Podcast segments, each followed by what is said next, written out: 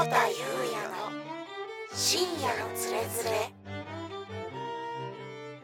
久保田裕也の深夜のつれづれ。やっしゃー。お。こんばんは久保田裕也です。今日はねガチ深夜のつれづれですもう。本当に。本当に疲れてますねこのうちの会社のね期末なんですねそれは。なんでかっていうとね。いやー期末っていうのはいろんな調整事が発生しますから。調整に次ぐ調整ですよ。調整っていう部署があったら俺はもう調整部の人ですもう本当に。いろんな調整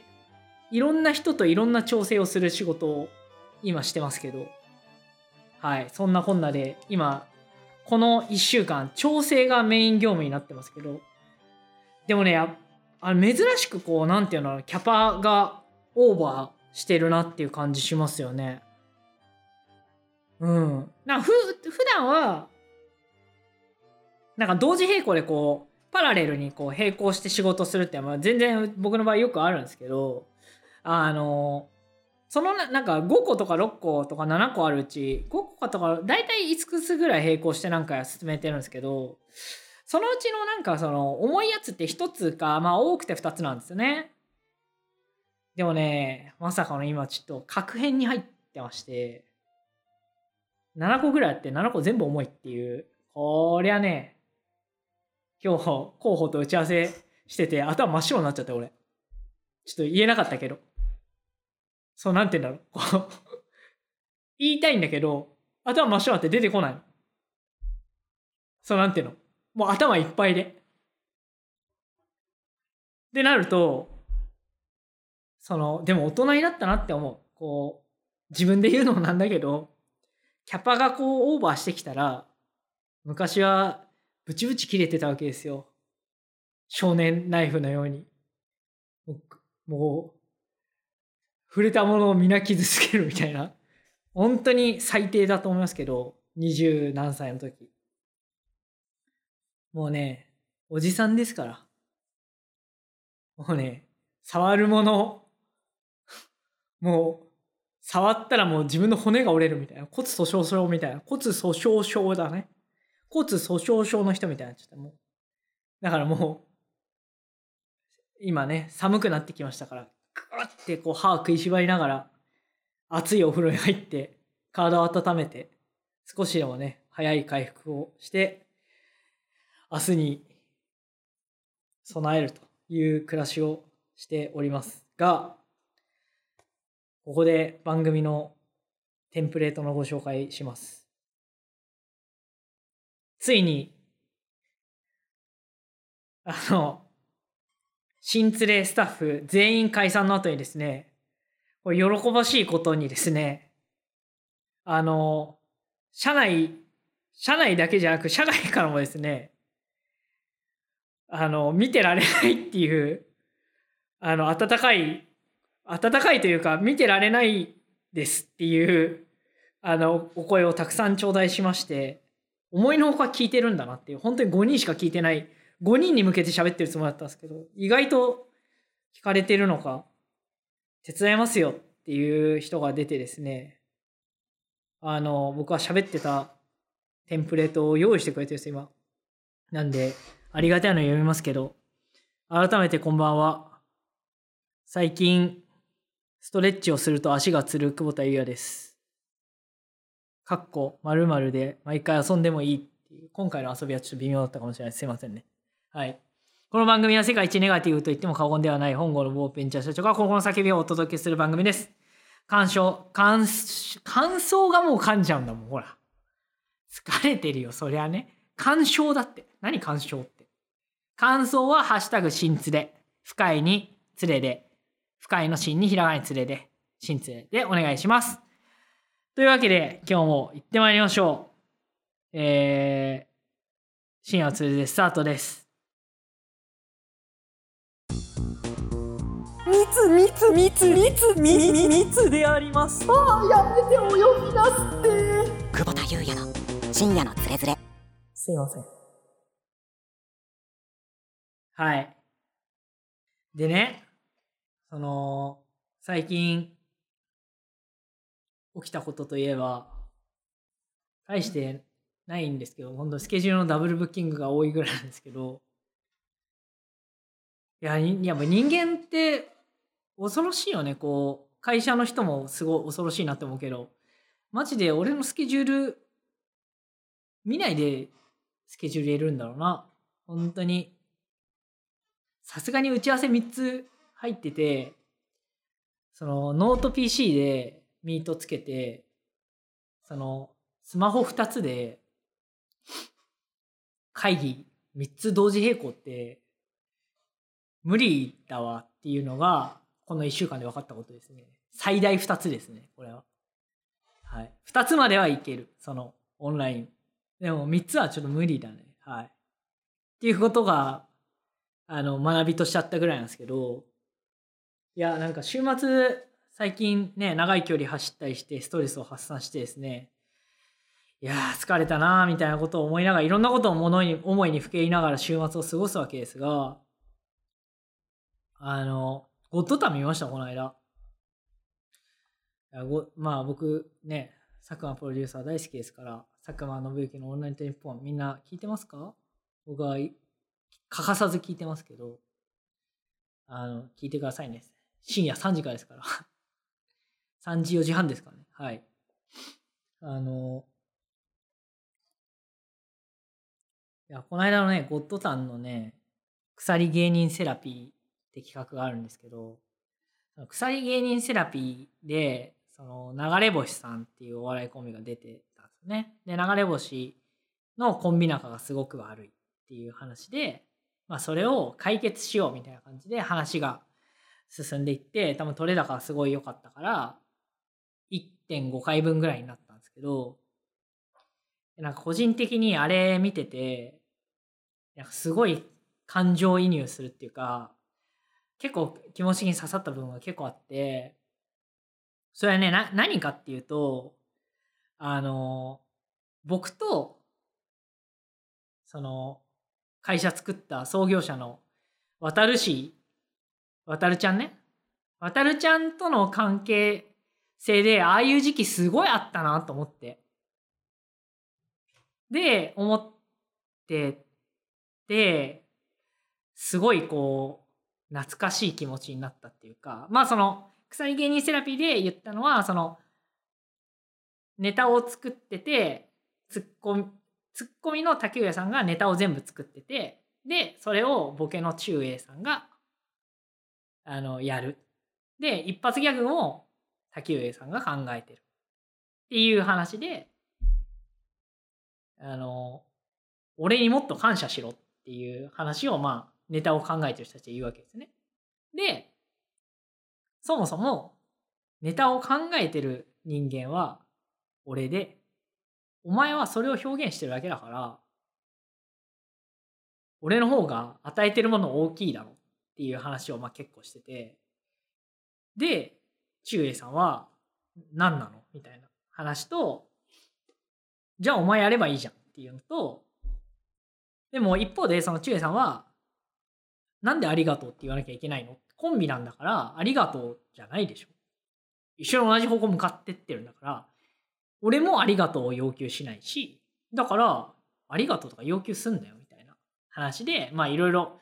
その多分一生長くやってるから、多分20年近くやってるのか、20年かなとかやってるから、まあ多分積み重なっていろいろ面白くないことあったんでしょうっていうので、それはエンターテインメントとしてちゃんと成立してたんですけど、成立して、一応そこでは手打ちになって仲直りしたのかなっていう感じで多分なんかしてねえだろうなっていうくすぶってんだろうなっていうことを思いながらもあの見てた見ててちょうど先週が2回目だったそれが。の放送でもう1回目でもう気持ちすぐだ先々週の土曜日の深夜もう気持ちめっちゃ乗っちゃって俺どれぐらい乗っちゃったかって深夜2時半とかに、そっから、あの、飲んでなかった缶の酒、プシュって開けて、ベランダで一人で語りながら、缶チューハイ、一本飲んでたからね。語りながら。完全にやばいでしょ夜中の3時ぐらいだよ。夜中の3時ぐらいに、ブツブツ、隣の家から聞こえんだよ。いやー、そうなんだよね。こう、こうでさ、こうでさ、こうなんだよ。でもね、本当は違うんだよ。みたいなことをずっと3時、3時から4時ぐらいの間、延々。もう寒いからさ、もう興奮してるから、このパーカー、羽織パーカーの状態で出て、ベランダで、大して広くない。隣の人、寝てて欲しかったね。寝てたと思うんだけど、わかんないけど、通報されかねないよね。ちょっと多分、ちょっと飲んでるから多分気持ち声大きくなってたと思うんだよ。やっぱ、でそれぐらい乗った放送だったんですよ、あれ。で、な何が、その、僕はすごい芯食ったかっていうと、やっぱりね、その、作戦を立てたりとか、その筋書きを書いたりとか、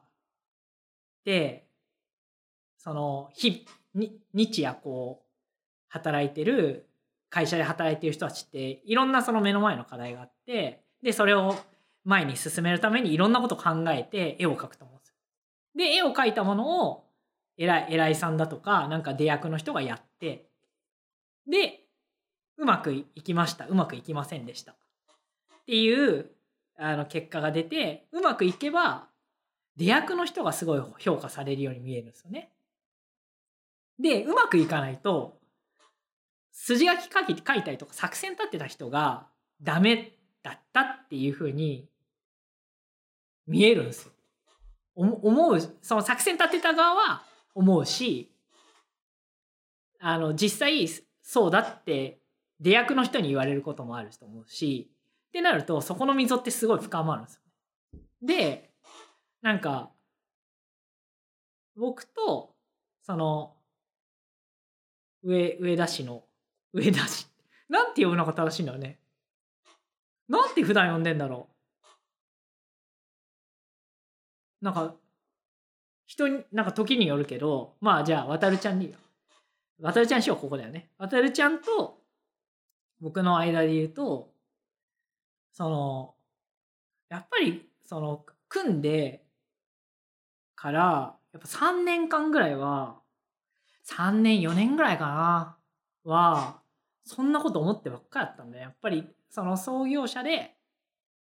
代表社長で、で、作戦はお前が全部立てろ、みたいな。で、作戦にちょ多少穴があったりとか、穴があると、なんか後ろから竹本さんにすげえなんか、でかい石投げられるみたいな。俺、ぜ、一つも得ねえじゃん、みたいな。で、うまくいったらうまくいったで、その渡るちゃんがすごい喜んで、やったみたいな感じになってて、俺全然一つも得してねえな、みたいな。お前なんて言われたことやってるわけじゃん、みたいなふうにすごい思ってた時があって、で、なんか、結構ね、その、そういう時期が結構、あの、長かったんですよね。長かったっていうか、その時期結構そういうのばっかりで、で、やっぱりうまくいってる時って、なんか、ちょっと面白くないなぐらいなんですよ。で、やっぱ行き詰まったりとか、うまくいってない時って、やっぱそういう気持ちがすごい噴出しやすいの、ドーンって。お前ふざけんなよ、みたいな。あもっとちゃんと考えろよとか、俺は一生、もう死ぬほど働いて、いろんな作戦立てて、いろんな資料作って、で、なんでお前それできないの？とか、なんでそれうまいことをやれないの？とか、うまくいったらうまくいったで、いや、前ミスったけどな、みたいなことで、やっぱ思う。いろんなこと。だけど、なんか、ある時、その、そうだな、竹本さんと飯食ってた時かな、なんか、や、僕本当に最近こう思っててっていう話をすごいしたら、いやいやいやいやいや、何言ってんのっていう話されて。で、いや、出役は、出役になるべくしてなってるし、出役になれないってことは、それはそれでその程度なんだよっていう話と、あとお前の立てた作戦って出役の人がいないと成立しないしじゃあお前が立てた作戦自分でやれよっていう。じゃあ自分で一人でやって自分で結果どうしよういいじゃん。なんでその出役にパス出してで点決めて面白くないの？バカじゃないの？みたいな話を結構強めに言われて。で確かにそうだよなって思って。まあでもその時はなんか「あはいすいません」みたいな感じだったんだけどでもそっからなんかいろんなことを観察するようになってでなんかこういろんなことに気づいたっていうかなんかそそっから俯瞰していろんなものを見るようになってでねその時に なんかまあいやその結構まあこういこいつとは多分ずっとやれるだろうなっていうなんかこう思うっていうかそういうふうに感じる局面って多分いくつかあったんだけどなんかなんだろうな。やばいあんまた多分このまま喋ると泣いちゃう気がする。何泣いてんだって感じになっちゃうな。やばいな。ちゃんとちょっと落ち着いて喋ろう。まず一つ大きかったのはその個人の価値観として何が大事かみたいな話とかを結構青臭いけど会社できたばっかりの時って結構そういう話すごいしてていやもう本当に汚い話で何が大事なのお前ってっていう。自分が有名になることなの。お金なの？それによって何か集まることに対して喜びがあるのとかなんかいろんな欲望の話とかしたんだけどそこでなんか自分がうって感じる内容が全然なかったっていうのとあとバッティングしなかったんだよね全然お互いそこで。であとは会社やっていく上で多分ここにすごい欲があると多分いずれ揉めるだろうなっていうところに対してお互いあんまり興味がなかったまあなんか一方でそういう要素がないと例えばそのすごい有名になりたいとかなんか強烈なコンプレックスとかがやっぱり起業してる人にとってすごいエネルギーになってたりするからそういうのはやっぱ必要だよなって思う時もあるんだけどそういうのはそんなになかったんだよお互い。こここなんかもう個人のエゴでここは譲れんみたいなことあんまなくてなんかこういう世の中にするしたいよねでそれ以外のことって割と他の人で他の世の中の優秀な人とかすごい人たくさんいるから別に自分が大切にしてるものがいい感じになればそれが良くないっていうまあ多分いろんな人にいろんなこと言われるかもしれないけどでも別に俺らの人生って別にそんなになんだろう自分にとっては大切かもしれないけど別に世の中的には割とどうでもいいよねっていう話とかを2005年とか6年とかすごしててで多分この人間とだったらまあそうそうよほどのことじゃ揉めねえだろうなと思ってやり始めたんだけどやっぱりやったらやったでなんかこうまあいろいろやっぱりねさっきの流れ星さんみたいな話たくさんあるわけよ。でいろんなことこう溜まってくるわけ。溜まってくるんだけどでもその時にその竹本さんと話した時にいやお前ちゃんと冷冷静にとかお前ちゃんと観察しよく考えた方がいいよそれみたいな話とかした時されてでそっから結構観察するようになったんだけどあの本当に思ってるかどうかわかんないんだけどあの渡るちゃんってね必ずありがとうって言うんだよね。すごい無茶な要求だろうがくだもうほんとしょうもない話もう何でもいいんだけど。これ持ってきてくれとかでもいいんだけどありがとうって言わない人って結構いるんだよね。で俺は必ずありがとうってありありがとうだってちょっと疲れてるかな今ね。ありがとうってすごい言う言うんだよちゃんと。でそれって意外となかなかできないな。な特に長い関係が築ければ築くほど。そんなこと言う必要ないじゃんみたいな風になってくるんだやっぱ。やっぱかん積み上げたコミュニケーションもすごいたくさんあるしいろんなことも乗り越えてきて。でお互いの生活があってでやっぱその多少ないともやっぱエゴが出てきてとかっていう時にいやそれでも俺たちってここ目指してるよなっていうことをなんか、いまだに俺毎週末さ、渡るちゃんと、週末だよ俺周りの会社の人に気が狂ってるって言われるけど、毎週末2人で必ず1時間以上喋るようにしてんの。いまだに。で、それなんでかっていうと、周りの会社でどんなにうまくいってても、ちょっとずれると、なんか特に会社大きくなってきたりすると、すごいずれてくんだよね。あっという間に。だから、その人たち同士、決して悪い人たちじゃない、いい人たちなのに、多分その、若干すり合わないみたいのが、すごい増えてくると、多分ダメになって、しかもなんかそこに、それぞれの身内というか、取り巻きみたいなのが出てきちゃうと、もうより難しくなるんだろうなと思って。だから必ずそういう時間を持った方がいいだろうなって言って、もう10年 ?15 年近いっすよ。だから2人で必ず毎週話すようにしようって言ったのは多分10年以上だけど、10年ぐらいかな。気が狂ってるよね。他の役員とかに毎週末デートしてるようなもんすもんねって言われるから、すごい茶化されるけど、未だにやってて。で、なん、なんだろう、そう、そういうこう、なんて言うんだろうな。目指すべきものに対して割とピュアにいろんなそのライフステージが変わったりとか、いろんな状況が変わってたりとか、まあいろいろしんどい状況とかあっても、そこ、もともとこうだったよねっていうところに戻っ、立ち返ってやれるって意外と難しいことなんだなっていう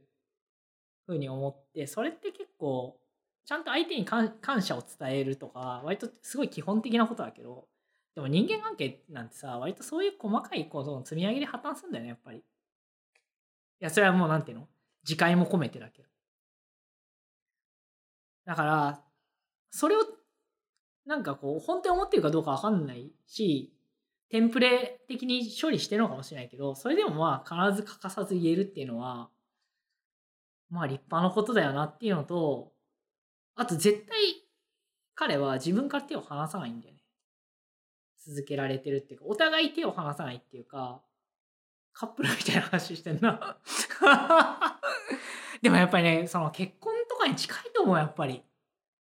マジでこいつ何なの許せないって思って、もう戻らないって思ったらもう終わりだからね。でも、すげえムカつく、許せないって思っても、やっぱ戻れるか、戻れるっていうことはやっぱ大事だと思うのよ。で、戻るためには、やっぱり、そういうこう、常にこう、発生してるのの積みや、積み重ねというか、それで多分、成立してるんだろうなっていうのがあって、なんか、そんなことを思いながらゴッドタン見てて、そう、あ、あとはやっぱりこうなんか、それぞれに訪れる、なんかやっぱりこう、勝負どころというか、ここは、その、会社としてとかじゃなくて、プライベートも含めて、ここは、お前が何とかするしかないっていう時に、やっぱり人間だからうまくいかないこともあるわけよ。で、これまで多分、最初にそれがあったのは俺なんだよね、多分。で、その時に、さ、後で知ったんだけど、上田全力で変わってたんだよね、俺のこと。っていうことを知ると、もう裏切れないよね。な、何があっても。で、その、そう思った直後に、上田にそれが訪れて、あ、いや違うな。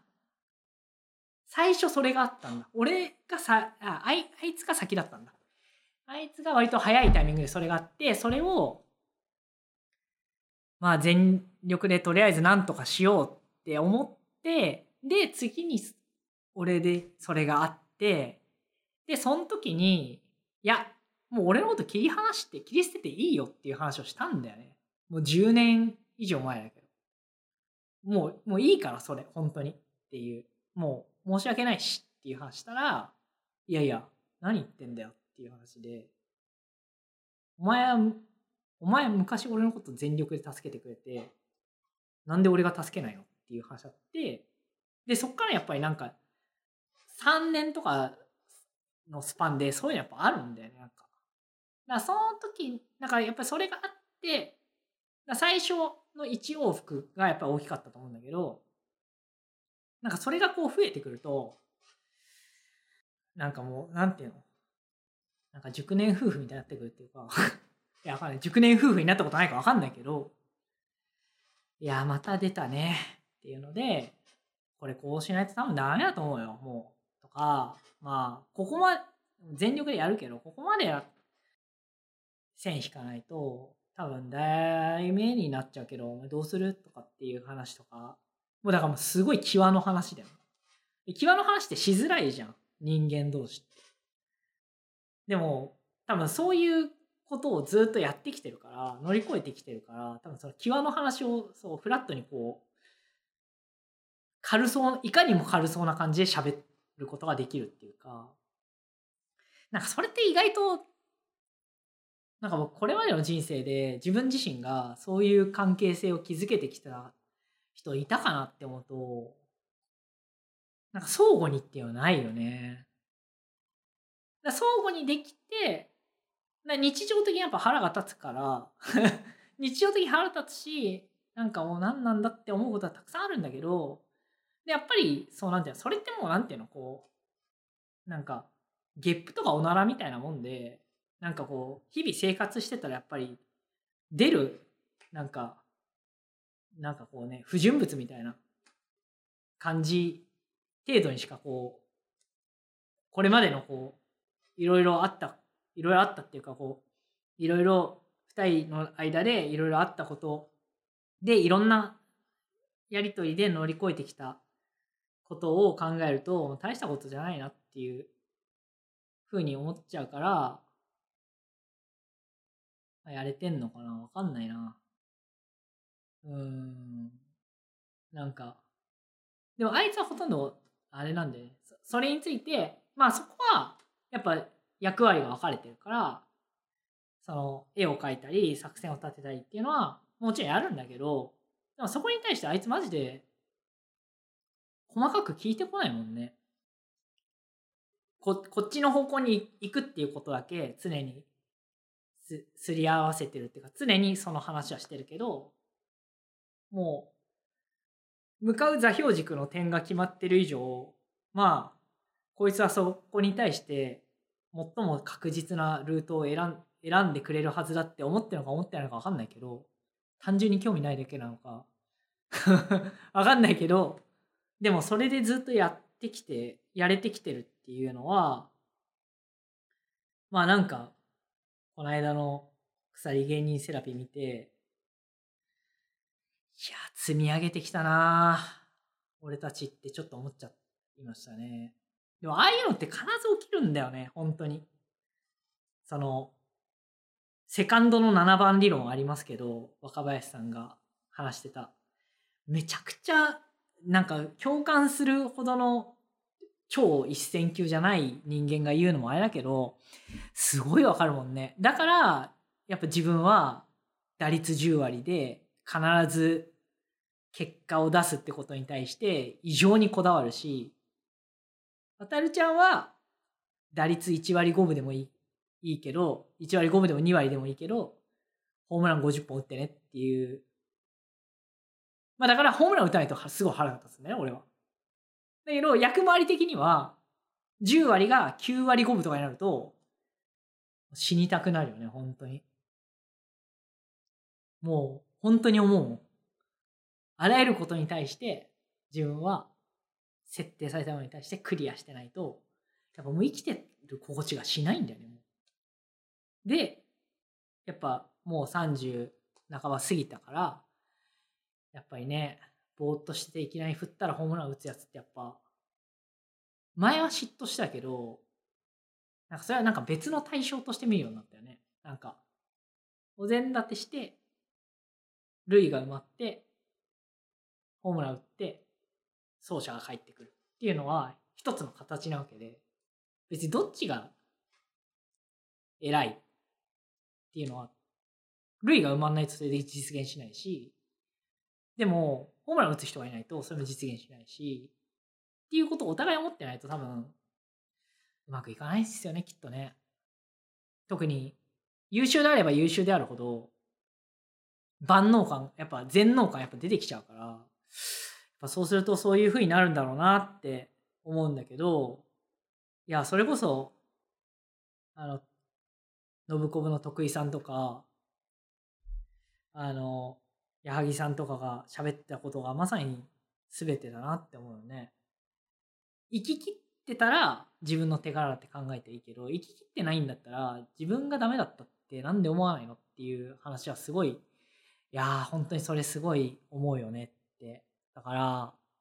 まあなんかねもう 10, 10年15年近く2人でやってるからねよく飽きないねって言われるけど別になんか結果的にね今そうなってて毎年どうするっていう話はするけどそれでも今続いてるのはなんでなのかな。別に関係性も悪くないし言う言うほどわかんないけど。悪いって思ってんのかなあいつ。何も喋んないよね。けどいやでもまあ毎週喋ってるってことは関係悪くないんだよね。けど多分それができてるのはまあそういう関係を築くためになんかこれまでいろんなことを乗り越えてきたしいろんな会話を積み重ねてきたから。でそこのベースにあるやっぱ価値観とか何を見てるのかっていうのが毎週チューニングしてるからなのかなっていうのは思ったなっていうのをゴッドターン見ながら見終わった後にベランダで缶チューハイ開けて1時間ぐらい喋りました。っていうのを今回は濃縮バージョンで。って言ってももう30分近く話してるんだね、これね。すいません。カットしてください。都合のいいところで。というわけでもう今日は終わります。あの、最後一つ僕が最近ハマっていることを共有したい、お知らせしたいんですけど、最近 Web の会議の背景をいろんな背景にするのが僕のハマっていることで、今は、えー天山と小島のタッグの時の画像を今背景に今喋ってますけど、普段は長州さん、またぐなよっていう、またぐなよって、あの、大仁田さんに言ってる時の長州さんの顔を背景にしてやってます。はい。という会社の風景が会社の宣伝もちょっとした方がいいんじゃないですかってこの間岩井さんに言われたんで、はいうちの会社のウェブでのミーティングの風景をちょっとちょっとだけお伝えしましたというわけでもう今日終わりますえー、感想は「ハッシュタグ新連れ」深いに連れで深いは深さの深ですねに連れはひらがなハッシュタグ新連れでお願いしますそれではえー今回はこの辺で終わりたいと思います。ありがとうございました。また次回お願いします。ごてゆうでした。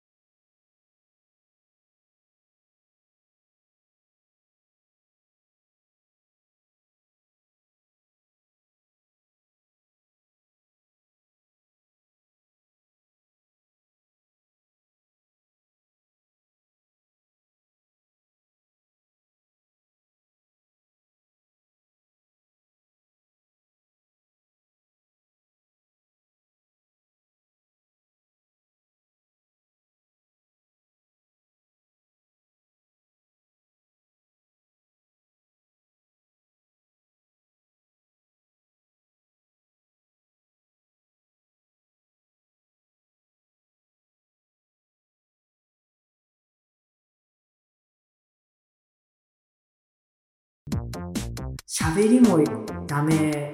なんかガリュタンタンメン食ってバカにされてる人間なハンカチ噛んで悔しいっていう。久保田裕也の深夜のつれづれ。全員に嫉妬してる